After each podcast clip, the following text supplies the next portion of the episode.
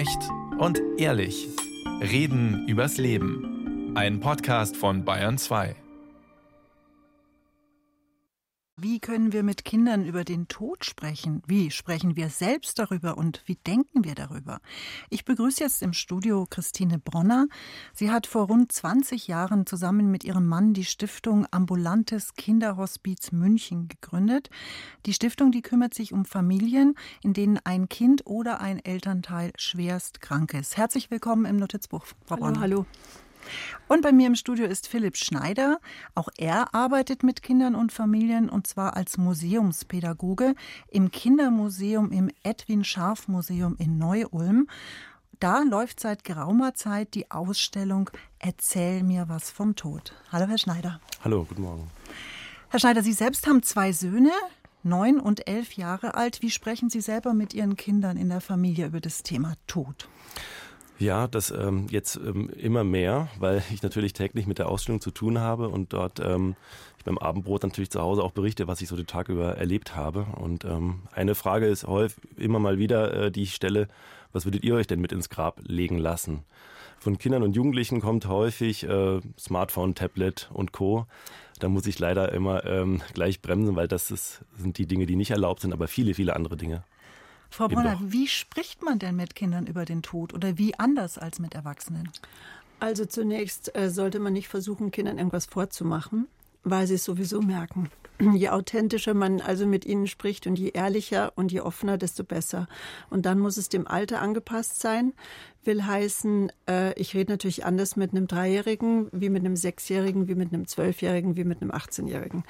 Ähm, weil das sind unterschiedliche Ent Entwicklungsstufen der Kinder und ich muss es an ihre Möglichkeiten äh, einordnen. Also sprich, wie können sie mit Zeit umgehen? Ein kleines Kind hat noch keine Zeitvorstellung. Da ist morgen ja schon sehr relativ. Ein Schulkind hat es inzwischen dann schon und Jugendliche haben auch schon eine Vorstellung vom Tod und von der Unendlichkeit, während kleine Kinder den Tod als Abwesenheit erleben. Frau Bronner, ist so eine Ausstellung ein guter Einstieg, um über das Thema Tod in der Familie zu sprechen? Also ich würde sagen, für eine Familie, die ähm, sagen, noch nicht so konkret bei Eltern oder Geschwistern in Berührung kam, weil das sind traumatische Krisen und da muss man sehr aufpassen, da braucht man eigentlich einen Psychologen, weil da kann es dann auch mal entgleiten. Ähm, wenn es die Oma ist oder der Hund, ist es eine Dimension, wo es sicher auch ein guter Weg ist, mit so einer Ausstellung sowas zu begleiten oder ähm, oder sogar im Vorfeld, wenn sie noch gar keine Berührung mit dem Tod haben, das in dieser Form mal überhaupt zu thematisieren, weil in der Familie und bei uns allen wird ja nicht sehr gerne über den Tod gesprochen, weil er ja doch irgendwie auch eine Tabuzone ist. Ähm, deshalb ja, was die Familien anbelangt, die wir betreuen, ähm, wird es sicher so sein, dass man das gut dosiert überlegen muss, ob in der Zeit, wo sie so hoch belastet sind, wenn eben ein Elternteil oder ein Kind sehr schwer krank ist in der Familie, ob das überhaupt der richtige Ort ist. Ich würde eher sagen nein, äh, weil da braucht es andere Formen von Gesprächsansätzen und die Familie ist viel mehr mit dem Umgehen der Realität beschäftigt als mit der theoretischen Darbietung von etwas und dem möglichen, wie, was kann ich denn da tun und wo geht denn der Hund dann hin. Mhm. Die Fragen stellen sie natürlich auch, aber es betrifft dann ihre Mutter oder ihren Vater. Und bis sie das schaffen, die Frage zu stellen, ist es schon mal ein Weg, weil davor kommt ja der Weg ähm, zu realisieren, da geht jemand jetzt, da verlässt jemand das Leben. Und das ist schon anders, wie wenn er nur zur Tür rausgeht. Mhm. Und schwierig. Wenn Erwachsene mit ihren Kindern oder Eltern mit ihren Kindern über das Thema Tod schwer reden können, weil sie selber den Tod gerne beiseite schieben, was steckt eigentlich da dahinter? Unsere eigene Angst vor unserer Endlichkeit und ihr zu begegnen und uns selbst damit zu konfrontieren. Je älter der ist, desto näher rückt das Thema ja per se und desto wahrscheinlicher wird es auch. Und mit den Kindern wollen wir es ja gar nicht in Verbindung bringen, also reden wir auch besser nicht davon. Das ist auch so ein Stück Aberglaube, wenn ich thematisiere, dann kommt es wirklich. Äh, also da sind viele auch Komponenten dabei, die eigentlich nicht viel mit der Ratio zu tun haben und mit kognitiven Ansätzen, sondern sehr emotional. Und deshalb, weil Erwachsene mit Sicherheit schon auch auf schlimme Weise dem Tod begegnet sind, für sie emotional sehr belastende Weise, ähm, vermeiden sie natürlich das Thema umso mehr und wollen ihre Kinder davor schützen, was natürlich für keinen von uns möglich ist am Ende. Mhm. Herr Schneider, in der Ausstellung in Neu-Ulm, da steht auch ein Sarg drin. Der ist äh, wunderbar gefüttert, da ist das Kopfteil aufgeklappt, man kann reinlangen. Man kann sich sogar reinlegen, was ich nicht wusste, sonst hätte ich es sofort gemacht. Wie kommt der bei den Kindern an? Ist das nicht schon ein bisschen, puh, so mit der Brechstange, mit dem Tod mhm. konfrontiert? Ja, in der Regel kommen ja zu uns ähm, Gruppen und Familien, die ähm, keine akute ähm, ähm, Trauererfahrung gerade oder Verlusterfahrung gemacht haben. Äh, und da äh, gehen die Kinder in der Regel sehr unvoreingenommen und ganz erfrischend ähm, locker auch, auch mit dem Sarg um. Ähm, und ähm, ich finde, das macht eigentlich sehr viel Freude auch inzwischen. Die, legen die sich da wirklich Die legen rein? sich auch mitunter da gerne mal rein und äh, auch mal gerne Klappe zumachen und sogar auch mal hochheben. äh, und so. Und ähm, häufig ist, sind die dann irgendwie ganz überrascht, dass doch so gemütlich da drin ist. Ähm, ähm, natürlich kann man da auch ja, Spaß dabei haben, aber dennoch ist ja der Hintergedanke dabei, dass man äh, einen Sarg sieht man nicht alle Tage und wir wollen einfach das üben. Ähm, üben, dann auch darüber zu sprechen. Und genau wie Sie es auch schon gesagt haben, Frau Bronner, ist es, ähm, dass Erwachsene nicht, nicht gerne üben, über den mhm. Tod zu sprechen. Und dafür ist die Ausstellung da. Sie erzählt uns etwas über den Tod, aber mhm. vor allen Dingen bietet, bietet es eben Räume, miteinander auch ins Gespräch zu kommen. Und das ist eben uns ganz sehr, sehr, ganz, ganz wichtig, dass wir, ähm, dass die Familie miteinander auch da ins Gespräch kommt und oder wir, äh, also auch als Pädagoginnen und Pädagogen dort äh, natürlich Geschichten aufnehmen. Das ist natürlich für uns auch immer spannend, dort mhm. ähm, ja, ja, es ist für die Kinder ja auch schön, wenn andere Kinder da sind, weil eben wir Erwachsenen doch große Berührungsängste haben, je älter der Mensch wird, je erwachsener. Das gilt auch für Adoleszente, desto weniger Begeisterung herrscht, über dieses Thema reden zu müssen, sollen und so weiter. Mhm. Will heißen, die Kinder sind viel unbefangener. Je kleiner, desto unbefangener, weil der der Zeitkorridor auch kein, keiner ist, der sie irgendwie einschränkt. Morgen ist ja bald, bald ist irgendwann. Jetzt ist jetzt und morgen ist morgen so. Und jetzt lebe ich. Und diese Kinder, die fahren, auch wenn sie schwer krank sind, mit dem Bobbycar und mit äh, Infusionsständer und ich weiß nicht, weil jetzt lebe ich. Jetzt geht's mir gerade gut und wenn es mir dann scheiße geht, dann lege ich mich halt wieder ins Bett. Ähm, das ist natürlich, je älter sie werden, anders, differenzierter auch von der Wahrnehmung. Und deshalb ist es für Kinder toll, die damit noch nicht in Berührung waren, aber neugierig sind. Und Kinder sind immer neugierig, mhm. egal in welcher Lebenssituation, dann in so einem Fall auch mit anderen Kindern und mit Leuten zu reden, die keine Berührungsängste haben und mhm. sie abholen bei ihren oft sehr süßen Fragen. Und natürlich soll ja auch gelacht werden, wenn ich mich in so einen Sarg lege. Das soll mhm. ja, es soll die Angst genommen werden und nicht geschürt. Also äh, wenn die dann lachen, was Besseres kann nicht passieren. Wenn ich Sie jetzt beide so erzählen höre, dann kommt mir die Frage auf, ob beim Thema Reden über den Tod nicht die Erwachsenen das Problem sind. Die Kinder haben eigentlich keins, oder? Ja. Würde ich auch Ganz bestätigen, oft. ja. Je kleiner, desto mehr die Erwachsenen, ja. Je weniger die Kinder. Aber die Kinder haben Fragen und wir haben keine Antworten. Wie gehen wir damit um? Ja, indem wir üben. Also ähm, und indem wir ähm, Antworten finden oder auch eben ähm, wir auch immer wieder auch uns eingestehen müssen, dafür, da, darauf haben wir keine Antwort. Also was passiert denn nach dem Tod? Das wissen wir einfach nicht. Und das können wir Kindern auch ganz genauso und offen auch sagen. Das, ähm, was ja auch gerade eben schon ähm, ja, aufkam, ist die Ehrlichkeit. Das ist ganz wichtig, die klare Sprache, ähm, dass man wirklich von Sterben spricht und nicht von er ist eingeschlafen oder so. Das macht ähm, Angst. Genau. Einschlafen ist was Schönes. Wenn ich aber das mit dem Tod assoziiere, also sprich, da komme ich ja nicht mehr wieder zurück, dann wird mhm. Einschlafen mhm. zur Bedrohung. Das kann sogar zu Schlafstörungen mhm. führen. Deshalb äh, auf gar keinen Fall mit dem Schlaf assoziieren, auch weil wenn die, wir das so gerne tun. Wir weil die Kinder können denken, wenn ich einschlafe, werde ich vielleicht sterben. Ich glaube, sie denken, je kleiner, sie denken einfach, die Oma ist eingeschlafen und nicht mehr aufgewacht. Mhm. Und das passiert mir dann auch. Oder fragen, wann wacht sie denn wieder auf? Ja. Ist es schon eine Woche? Schläft sie jetzt schon? Genau, jetzt darf sie ja. wieder kommen. Frau Bronner, Sie waren mit einem Geschwisterkind. Ähm, das Geschwisterkind hat seine Schwester verloren. Ja. Mit vielen Fragen auf dem Spielplatz. Was ist da passiert? Ja, also im Garten tatsächlich von der Familie. Gott sei Dank nicht auf dem Spielplatz, es wären zu viele gewesen. Er war mit mir allein. Er wollte das so. Er wollte den Garten schaukeln. Und, ähm, und in der Familie ähm, ist jetzt zum Beispiel so das Thema, äh, war das Thema Seele, Spiritualität jetzt ein schwieriges Thema, ein Don't Talk About It Thema. Und ähm, ja, dann wollte er mit mir in den Garten. Da war das Mädchen, seine Schwester, einfach gerade verstorben und lag in den Armen ihrer Mutter. Und ähm, dann bin ich mit raus, klar. Und dann setzte er sich auf die Schaukel und schaukelte. Das werde ich, glaube ich, mein Leben lang nicht vergessen. Und schaukelte. Und plötzlich kam, du, wenn Tomaten kaputt gehen und in die Erde fallen, kommen dann wieder neue Tomaten. Dann habe ich gesagt, ja, wenn du es gut pflegst und Glück hast und mitbekommst oder wenn die Tomate selber gut klarkommt und an der Stelle passt mit Sonne und allem, dann kommen da wieder neue Tomaten. Hm. Okay. Und wenn ich da eine Tomate reinlege, kommen dann auch neue Tomaten? Ähm, ja, wenn du das gießt oder da ist auch genug Sonne, natürlich. Geht auch mit einem Samen. Mhm. Schaukelte weiter. Du wenn ich jetzt mit einem Flugzeug in den Himmel fliege, weißt du ganz weit drauf, aber so weit wie es halt geht, kann ich dann da meiner Schwester begegnen? Dann habe ich gesagt, warum nicht? Ich kann dir das nicht beantworten, ich weiß es nicht. Aber ausschließen kann ich es jetzt auch nicht. Und vielleicht nehmt ihr euch gegenseitig wahr. Ich kann dir das so nicht beantworten, weil keiner weiß, wie sich das dann abspielt und welchen Weg die Seele nimmt. Dann hat er gesagt, weißt du, dann könnte ich ja eigentlich in den Urlaub fliegen und dann gucke ich, ob ich die meine Schwester sehe. Und dann habe ich gesagt, das machst du.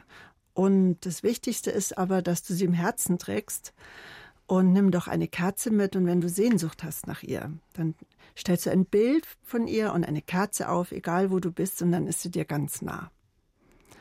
Dann hat er gesagt, das ist schön, weil dann muss ich sie vielleicht gar nicht so dringend suchen. Dann habe ich gesagt, das ist, eine, ist auch eine gute Idee. Aber rausschauen schadet bestimmt nie. Was eine tolle Geschichte. Sehr anrührend, weil das Kind viele Fragen hatte und Sie haben eigentlich nur so ein bisschen angeleitet. Sie können ja nichts beantworten. Was soll man da antworten? Richtig. Aber er hat sein, sich die Antworten ja am Ende selber gegeben. Mhm. Er hat beschlossen, da muss irgendwas sein und vielleicht begegnet ihr ihr. Wir können es nicht ausschließen. Warum soll ich ihm diese Hoffnung oder diesen, wir hoffen es ja selber, dass wir irgendwann den Menschen wieder begegnen, die verstorben sind und die wir lieb hatten und wissen es aber natürlich am Ende nicht, weil Glauben heißt nicht wissen.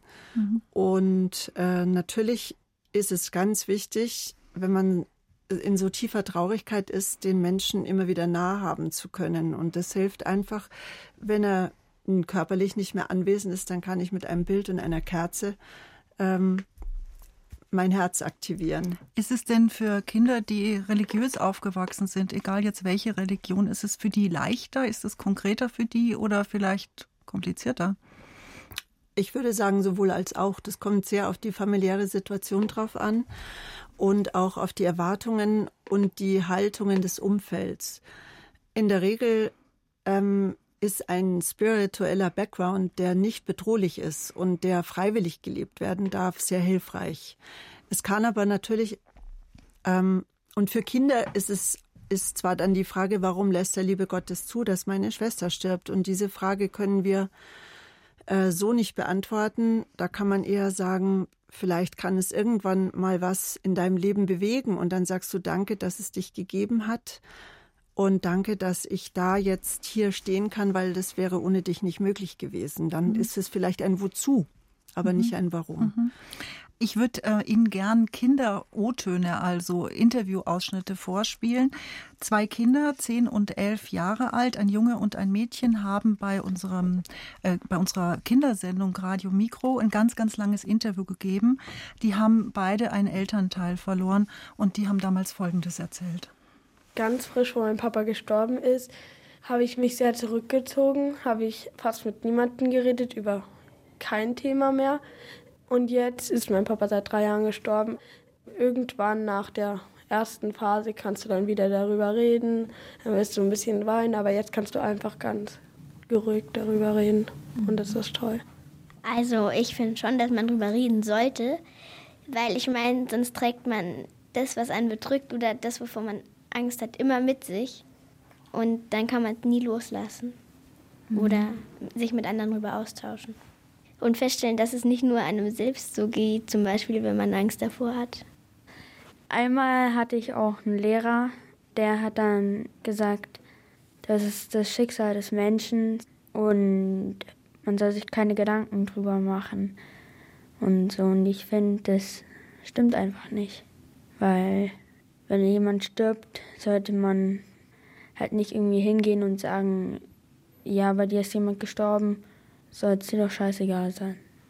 Als der Lehrer das gesagt hat, in dem Moment war ich so sauer auf ihn, weil wenn man zu jemandem sagt, bei dem jemand gestorben ist, soll es dir doch egal sein. Das ist halt das Schicksal des Menschen. Ich finde, das geht einfach nicht. Ich glaube, dass dieser Lehrer selber Angst vor dem Tod hatte und deswegen das nicht akzeptiert hat. Frau Bronner nickt heftig. Herr Schneider, solche Lehrer und Lehrerinnen kommen sicherlich mit ihren Schulklassen nicht zu Ihnen, sondern die schieben das Thema Tod und Sterben vermutlich beiseite. Ja, oder sie lassen sich doch auch überzeugen und, und probieren es, ähm, äh, sich auch selbst mit dem Thema nochmal neu zu konfrontieren. Ähm, und wir erleben das natürlich häufig, dass, dass die Erwachsenen äh, und dass Kinder da ja erstmal keine Probleme haben, dann ähm, da hineinzuschauen. Kinder sind ja sind ähm, wollen entdecken und wollen ausprobieren und ähm, dass häufig die Erwachsenen dann bei dem Thema erstmal so ein bisschen ähm, zurückhaltender sind oder berührter sind auch schneller und ähm, dann aber im Verlauf des Besuchs merkt man doch ähm, ja, wie ein Stück weit, wie ein Stück weit es immer leichter wird, auch einfach, weil wir natürlich auch einen geschützten Ort bieten und ähm, ja, weil wir eine Atmosphäre haben, die ähm, die uns dazu ermutigt, auch ähm, darüber zu sprechen. In Ihre Ausstellung kommen ganz, ganz viele Erwachsene, viel mehr als sonst in andere Ausstellungen mhm. ins Kindermuseum. Mhm. Die kommen ohne Kinder, die kommen für sich, weil sie, was auch immer, Anregungen suchen, aber wo alle davor stehen und zwar wirklich ähm, dicht gedrängt, das ja. ist ein Skelett. Da liegt ein Kinderskelett und oben drüber ist so eine Plexiglasscheibe mhm. und da stehen die Menschen drumherum und sie begleiten die. Was passiert da? Ja, ganz genau. Das ist ähm, im, in unserem Paradiesgarten, der gleichzeitig eben eine, ja, eine Ruhestätte ist ähm, von einem Skelett eines Mädchens, das mal vor sehr, sehr langer Zeit gelebt hat und, ähm, und gleichzeitig eben auch ein, ein Ort, wo man eben darüber nachsinnen kann, ähm, was passiert denn nach dem Leben? Was sind, haben wir denn für Vorstellungen? Und ähm, wir geben da eben keine Antwort oder auch kein, selbst keine Ideen, sondern wir geben einfach den Raum, sich da selber die Gedanken zu machen und ähm, die dann auch eben in dem Raum auf kleinen Zettelchen zu hinterlassen. Und dann kommen wir ins Gespräch darüber, ähm, wer war denn dieser Mensch vielleicht oder ähm, was passiert, ähm, auch ganz praktische Fragen kommen da auf. Also was passiert denn nach der Beerdigung mit dem Leichnam unter der Erde? Wie funktioniert die Zersetzung? Wie lange dauert das? Und ähm, ja, was bleibt sonst noch von den Menschen übrig? Was, wohin geht das Leben? Und ähm, da ähm, merken wir, dass wir immer, wir setzen uns dann auch immer drum herum, weil das irgendwie auch so ein, so ein, äh, ja, so ein andächtiger Raum dann plötzlich wird. Ähm, und sprechen darüber. Ja. Frau Bronner, das Sprechen über den Tod und über das Sterben, das können Sie super, weil Sie jetzt sozusagen Profi sind seit Jahrzehnten.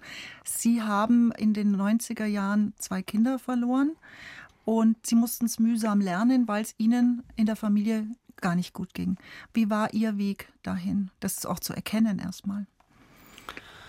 Oh, das ist schwierig, wenn man in der Situation drin ist. Ähm ja, da dreht man in diesem Hamsterrad und braucht eigentlich jemanden, der von außen anhält ähm, und sagt, komm, wir steigen da jetzt mal miteinander aus und schauen mal drauf, was sich da so abgespielt hat und wie es dir geht.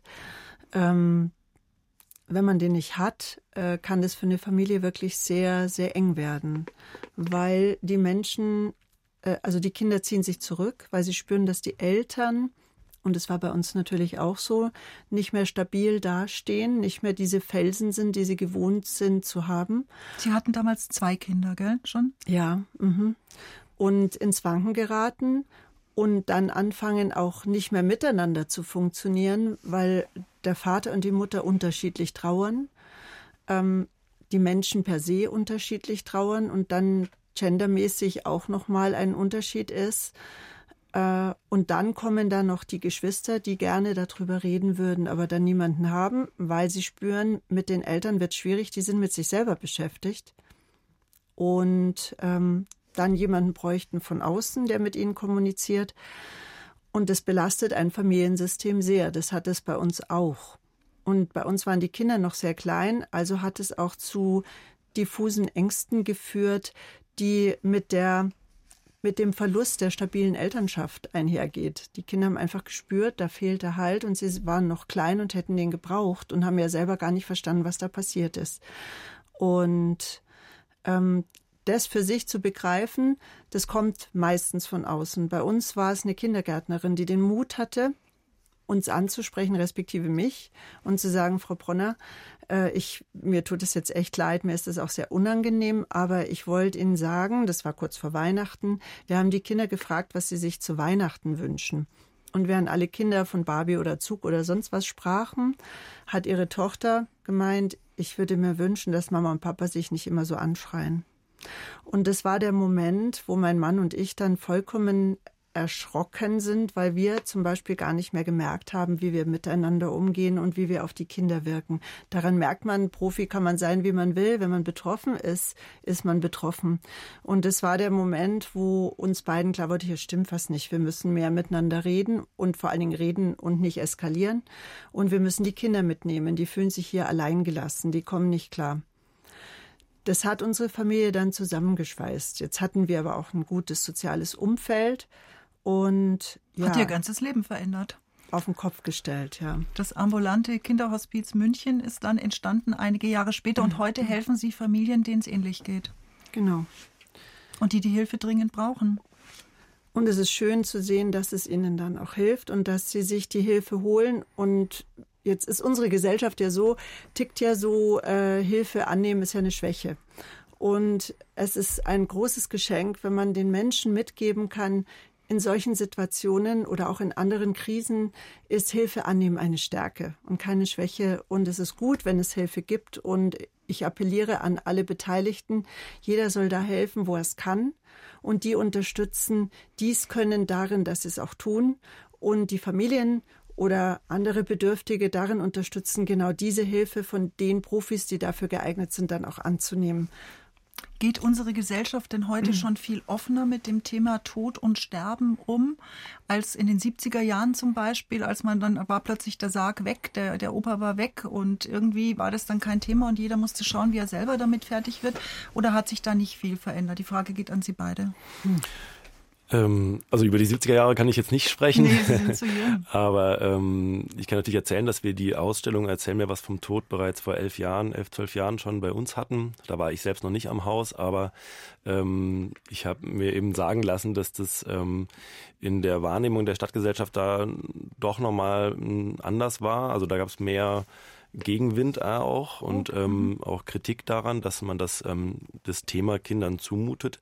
Und das hat sich jetzt nach 10, 11 Jahren doch etwas geändert. Es ist offener geworden. Und ähm, vor allen Dingen die Rückmeldungen, die, die es jetzt gibt, ähm, gerade bei diesem Thema, sind so, ähm, sind so stark und auch so ähm, mit so viel Dankbarkeit irgendwie versehen, dass äh, wir da schon das Gefühl haben, dass sich da was verändert hat. Sind wir heute offener bei dem Thema, Frau Bronner? Ja, würde ich sagen. Also die gesamte Hospiz- und Palliativbewegung hat ihren Teil dazu getan, würde ich mit Sicherheit sagen, weil sie die Menschen auffordern, sich damit auseinanderzusetzen. Und auch der Umgang mit Kindern und dem Tod hat sich verändert. Man darf mit ihnen, man soll mit ihnen darüber reden. Früher ist es wirklich, wie ich klein war, war das eher so, na ja, nehmen wir die Kinder überhaupt mit auf Beerdigung? Das war in meiner Kindheit auch so. Also meine Eltern waren da revolutionär. Die haben uns mitgenommen, weil sie gesagt haben, ihr müsst da, ihr, ihr müsst wissen, was passiert. Und wir begleiten euch dabei und halten euch. Und dann hat man halt ein Schmusetier auch dabei gehabt und die Mama hat einen in den Arm genommen und so. Also, aber das war schon sehr revolutionär. Es geht sogar so weit heute, dass man sich Gedanken macht, wie kann man Kindern den Abschied erleichtern. Und so passieren Dinge, die in meiner Kindheit undenkbar denkbar gewesen wären. Wir durch Initiativen von einzelnen Bestattungsinstituten, zum Beispiel, dass der Sargdeckel bemalt werden darf oder mhm. der Sarg innen ausgestaltet, das waren so Dinge, die waren in meiner Kindheit wirklich selten. Wenn dann vielleicht noch ein Brief mitgegeben oder ein Stofftier, aber sonst, ähm, sonst war da nicht viel. Und jetzt findet da auch für ganze Schulklassen ein geordneter Abschied statt und auch ein geführter und begleiteter. Und es darf dann auch gelacht werden, wenn der Sargdeckel mit Fotos beklebt wird und man erzählt sich drüber. Und, äh, und dann wird bemalt. Und oft ist die Hemmung am Anfang groß, überhaupt einen Pinsel in die Hand zu nehmen. Und dann machen die Väter auch mit und, und die ganze Familie und Oma und Opa. Und plötzlich es wird Tee getrunken und man rennt zu, und dann gibt's Plätzchen, dann geht man da wieder hin und plötzlich ist der tot und der Verstorbene ist erreichbar, der liegt da auch. Und dann darf man wieder dahin Mhm. Und man darf auch mal weinen zwischendurch. Man darf weinen, man kann auch die Tür zu machen, weil die Mama liegt dann da, dann macht man die Tür zu und da ist der Sargdeckel und die Farben und das ist eine Schiebetür, die kann man mehr auf und mehr zumachen. Das sind solche Handlungen, die sind für das Begreifen und das Annehmen und das Mitgehen extrem wichtig. Mhm im hm. Neu-Ulmer Kindermuseum. Da wird nicht nur die Ausstellung angeschaut, die Sie begleiten, Herr Schneider, sondern da werden auch immer Geburtstage gefeiert.